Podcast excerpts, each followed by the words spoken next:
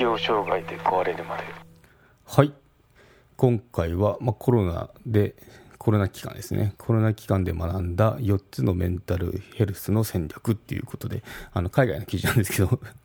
またリンク貼っとくので、あの、興味がある方はどうぞって感じですね。はい。について紹介しつつ、あの、考えを述べていこうと思います。はい。うん。まあ、なかなか海外の記事なんで、その、まあ、日本で出てるようなのと、ちょっと違う切り口だったりとか、ああ、これ一緒だねっていうのもありつつ、あの、なんですけど、まあ、紹介していきましょうね。はい。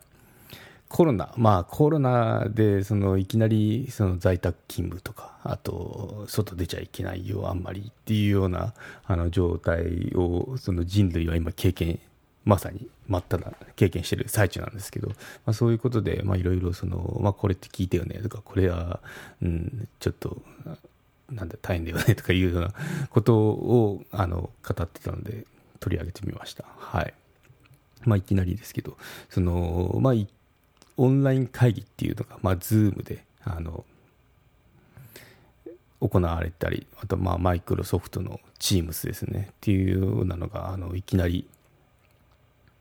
その、なんだ、使わざるを得ない状態になっていると思うんですけど、まあ、その、Zoom 疲れっていうのが挙げられてましたね。はい。うん。ズームファティーグっていう言ってますけどね。はい。ということで、あの、紹介していこうと思います。うん。で、まあ、どういうことかっていうと、まあ、Zoom とか、まあ、オンライン、オンライン会議システム、まあ、そのマイクロソフトっていうのでやっているんですけど、まあ、結構その心理的疲労っていうのが出てきてますよねってことですね。うん、でまあなんでかっていうとそのうん、動き回れないっていうのもあるしその、まあ、過度のアイコンタクトがあるからだっていうようなことをその言ってましたね。あそうそうか、まあ、 Zoom 疲れ、うん、まあなんか疲れるよね。普通の会議よりっていうとそのアイコンタクトじゃないかっていう切り口で言ったのがあ新鮮だなって思いましたね。うん。で長い時間自分自身を見るのもまあ疲れますよねってちょっとそのジョークも挟みつつその語られてましたけどね、うん、でじゃあどうすりゃいいのっていうことはを言っててで専門家のその曰くなんですけど専門家曰くそのスタンフォード大学の研究でそのベン・レンソン教授ですねがそのセルフビューっていうのを非表示にするっていうのをそのアドバイスしたみたいですね。うん、やっぱそのアイコンタクトってその他の人、まあ、例えば上司の部下でもいいんですけど上司部下ってずっとそのビデオチャット なんか、単語は大丈夫かな。ビデオ、ビデオの会議だと、その、まあ、その、ビデオをオンにしてるとずっと顔が見れてる状態じゃないですか。そうなると目を見ますよね。っていうのが、それがなかなか普通の、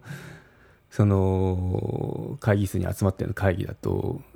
ないと思うんですよ。まあなんかこう言う時だけちらっと見るような感じだと思うんですけど、まあオンラインになるとどう違うか、そのリアルな会議とバーチャルな会議だと、アイコンタクトの多さっていうのがあるみたいな。だったらもうビデオ切っちまいっていうことですね。はい。で、まあ、それどころかその自分自身の顔を見るっていうのもなかなかない あの経験じゃないですか。しかも喋ってる自分っていうのを ずっと見っぱなしっていうのもそれでも疲れるよってことをなんか言ってるみたいですね。うん、ということで。うん。そうですね。ああなるほど。どっちかっていうとそのアイコンタクトってまあ他人もその他人の目っていうのもあれなんですけどセルフビュー、まあ、自分自身自分自身を見ることがあの結構自分がよりこう批判的になる可能性があるのでこれは防いだ方がいいですよっていう切り口みたいですね。うん、なるほどって感じですね。っていうのは、うん、私のその勤めてる会社っていうのもまあ外資なんですけど、まあ、その最初の方はそのコロナで在宅になった時はなるべくこの顔が見れるような状態にしようって言ってそのビデオをオンにしましょうっていうことをやってたんですけどやっぱその自宅の回線とかって細いんでそのインターネットのあの線ですね。なんでちょっとこうジャムっていうのかジャムったり、まあ、止まったりですね。フリーズしたりしちゃうんであの切りまショッカーって変わったんですよね自然と、まあ、それが良かったのかなって思いますね。まあでも基本音声だけで。でまあさすがにそのオンラインで面接もしたんですけど採用の時に。その時はもちろんビデオオンだったんですけどまあそれくらいですよね。普通のそのうちうちで話す分っていうのはあのビデオオフでやってましたねっていうのが良かったんだろうなって今思いました。そう、うん、結構やっぱ自分自身見てるとああなんか太ってきたとかいろいろそう批判的になったりするのが良くないよねっていうようなことなんでしょうね。うん。そう。で、まあ、それを裏付けるなんか研究もあるみたいで、まあ、今年の調査ですね。2021年の調査ではあの特に女性従業員やチームチームってそのマイクロソフトのチームスですね。に不慣れな従業員はそのビデオの会議中にカメラをオフにした時っていうとした時はあの倦怠感が減ったみたいですね。で、うん、まあ、効率っていうのもエンゲージメントも高まりましたよってことを言ってますね。うん、なんで結構その、まあ、日本企業でもウェブ会議って導入してると思うんですけど、まあ、なかなかこう不安になってそのビデオをオンにしてねとかいうような運用してると思うんですけど、まあ、このオフにするそのなんだろうした方がメンタルヘルス的にはいいんだよっていうことも言われてるその一つの記事なんで、まあ、これ結構ネタに使えるかもしれないですね。うん、まあ嫌ですもんね部屋部屋の中さすがにそのバックグラウンド変えられてなんだろうそのビーチにいるみたいとかあとなんかこうあ綺麗なスタイリッシュな部屋にいるような風になれるその背景の画像もあるじゃないですか、まあ、あんなので、まあ、部屋のこのなんだろうカオス状態の部屋 だとしたっても隠せることは隠すことはできるんですけどね、うん、まあでもビデオオフっていうのもいいかもしれないですね、ずっとなんかバナナのアイコンの人もいましたね。まあそんな自由な感じでもちろんその宇宙地ですけど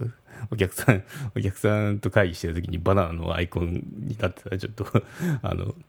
真面目な話もできないんですけど。まあ、そんな感じですね。うん。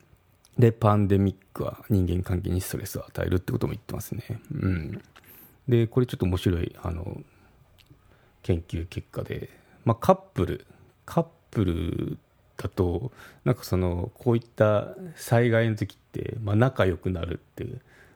仲良くなって翌,、ね、翌年出生率上がるみたいな話があったりするんですけどまあなんかそうでもなかったみたいねっていうのがまああの一つの。まあもちろんそういう研究研究っていうそういうあれもあるんでしょうけど、まあ、ここのここで取り上げられてるのはそういったデータじゃなくてなんかアメリカのカップルの5人に1人がパンデミック前、まあ、コロナですね。コロナの前よりもまあ喧嘩しちゃったよっていうことを言ってましたね。うん、そう。でだったらどうすんのっていう対処方法を書かれてるのがなかなかこのいい記事だなって思ったんですけど、うん、これを試してみたこれを試してみてくださいってことで、まあ、パンデミックのせいにする、まあ、コロナのせいにするですね。対処方法は、うん、まあこれ馬鹿げてるように聞こえるけどまあ機能するよってことを示唆してますってことで、うん、2021年6月の論文によると、まあ、そのカップルがそのコロナ期間で喧嘩してる時に、まあ、ストレスのその波及として浮かび上がった問題についてでコロナのせいにするとその減ったよってことがその争い事っていうのが減りましたよっていうことを言ってますね。うん、なかなかそうですね。今はもう全然ありだと思いますね。このコロナのせいにするっていうのが。うん。そう。調子が悪くなってもコロナのせいって、普通の時だったらあのありえなかったことが、まあ、適応障害私の周りっていうのも結構あの部下がなってああメンタル来る人が出てきたんだぐらいに思ったらまさか自分がなると思わなかったですかね。そう数ヶ月後に。そう。でそう知り合いっていうのもあのなんか最近連絡取ってないけどたまにしてみようって言ったら実は会社休んでたんですよ。まあ、おそらくその適応障害言ったか適応障害になったみたいですねその方も、うん、話いろいろ聞いたことがそうなんでまあ増えてんだろうなと思いますねはい。ということで、今度残り2つあるんですけど、時間の方がいい時間なんで、次回に回します。はい。ではまた。有料チャンネルのご案内をいたします。有料版チャンネル適応障害で壊れるまでプレミアムを Apple Podcast で配信中。有料会員は無料会員よりも早く配信しております。また、有料会員のみのエピソードも用意しております。ご登録して応援いただけると励みになりますのでどうぞよろしくお願いいたします